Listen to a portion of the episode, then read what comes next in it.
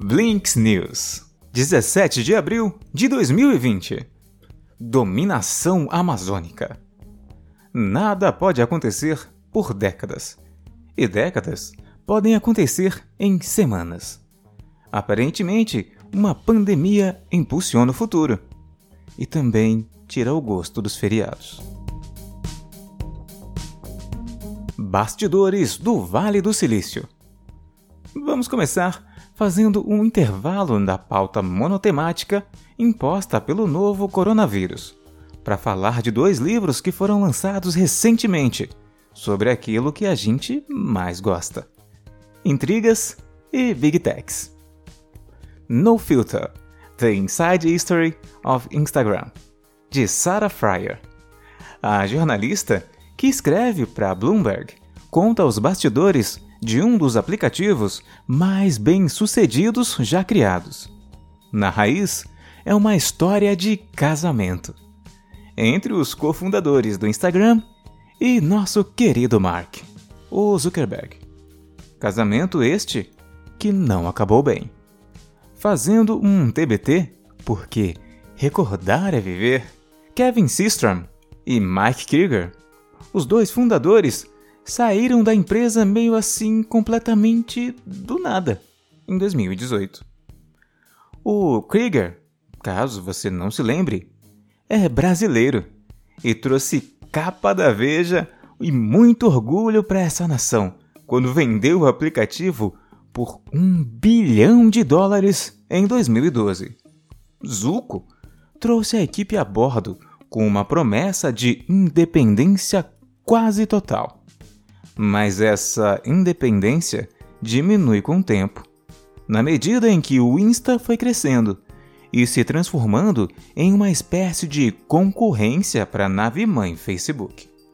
Falando nele, temos também o Facebook, The Inside Story, escrito por Steven Levy, editor-chefe da Wired, com 40 anos de estrada no mundo da tecnologia. São mais de 500 páginas sobre a rede social, desde a sua fundação até os dias atuais. Levy teve acesso a Zuckerberg, Sheryl Sandberg e a muitos dos principais soldados nos últimos três anos e meio. As linhas gerais da história da empresa são bem conhecidas, mas ele traz detalhes intimistas do início da vida de Zuckerberg, do tipo que ele hackeou o e-mail de um repórter. Explora o foco monomaníaco no crescimento da base de usuários e o encolhimento gradual de seu círculo interno ao longo do tempo. E também apresenta o maior arquivo do fiasco Cambridge Analytica. A dominação amazônica. A supremacia da Amazon ainda não é uma realidade nossa. Mas nos Estados Unidos, a Amazon é referência para quase tudo, e principalmente pelo sistema de entregas ultra rápidas, só não tão rápidas quanto as da Rappi. Agora, como você pode imaginar, os serviços da empresa estão explodindo, superando até os níveis de fim de ano. A velocidade das entregas caiu por causa da alta demanda mas não comprometeu seu crescimento durante a pandemia. A empresa contratou 175 mil novos funcionários em tempo em que desemprego é a palavra de ordem. Não foi só o setor de entregas que cresceu. Praticamente todos os seus produtos estão prosperando na quarentena. O Amazon Web Service é outro exemplo principalmente pelo uso intenso de grandes clientes como Netflix, Zoom e Slack, que também estão em boa fase. O Prime Video dispensa justificativas e ainda liberou alguns conteúdos gratuitamente. Também tem vários e-books liberados. E claro, a Alexa, cujas vendas estão crescendo à medida que mais pessoas ficam em casa. Obviamente, da porta para dentro não é tudo descomplicado.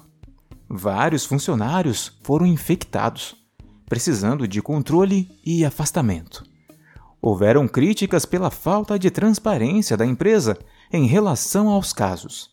Trabalhadores organizaram greves e reclamaram de armazéns continuarem funcionando mesmo depois de casos internos. Assim, novas medidas de segurança e higiene foram implementadas, como a medição de temperatura dos trabalhadores. A demanda e o afastamento de empregados têm feito as entregas atrasarem vários dias, mas isso deve diminuir com as novas contratações. Ainda assim, o saldo é positivo se é que pode-se colocar uma conotação positiva. A Amazon já era poderosa. A crise global da saúde abriu caminho para a dominação amazônica. A beleza dos frenemies de mãos dadas.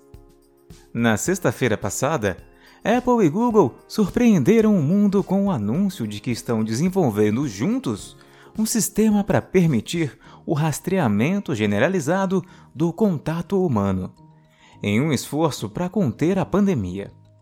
Assim, você pode monitorar se entrou em contato com alguém infectado, e o governo também.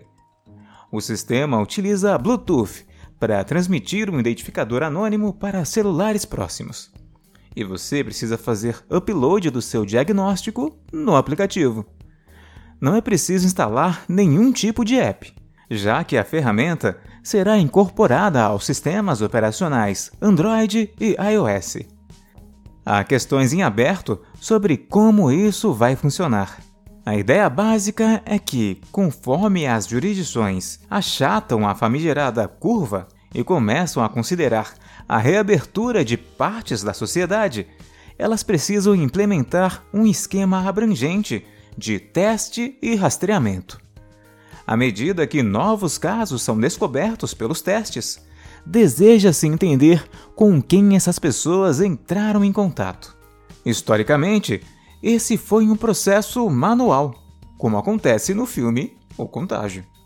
Desde o começo do surto de Covid-19, alguns países se voltaram para os meios tecnológicos para encontrar com mais eficiência as pessoas que podem ter sido expostas. Até agora, não está claro que o rastreamento de contato habilitado por tecnologia tenha sido assim tão eficaz. O sistema conta com a participação voluntária, que geralmente tem sido fraca. E a tecnologia Bluetooth, da qual essa nova proposta depende, tem um alto potencial para falsos positivos ela não é suficientemente poderosa para distinguir entre pessoas que estiveram super próximas daquelas em que estavam a 15 metros ou mais de distância. Nessa história, além da natureza altamente incomum da colaboração entre rivais de longa data, Apple e Google, é o quão eficaz ela poderia ser. De qualquer forma, é bonito ver grandes empresas trabalhando duro na resposta Covid-19 e trabalhando juntas. A realidade mais exótica da semana. As pessoas estão pagando dinheiro para entrar em baladas no Zoom, onde DJs transmitem ao vivo sets virtuais e os participantes dançam em suas salas de estar dá para ficar mais exótico. Convide uma lhama ou uma cabra para sua próxima reunião do Zoom por 100 dólares. Um santuário de animais do Vale do Silício, chamado Sweet Farm, está permitindo que as pessoas paguem para que os animais sintonizem suas videochamadas. Risos. Mais cultura Zoom as pessoas estão sendo terminadas de seus relacionamentos pelo Zoom. E sim, aparentemente estão chamando essa tendência de Zamping, em referência a Dumping Someone. O Saturday Night Live soltou um episódio remoto feito pelo Zoom. A plataforma de vídeo acabou desempenhando um papel de protagonista no programa com piadas que abraçaram os clichês constrangedores da nossa nova vida de Zoom. Blinks News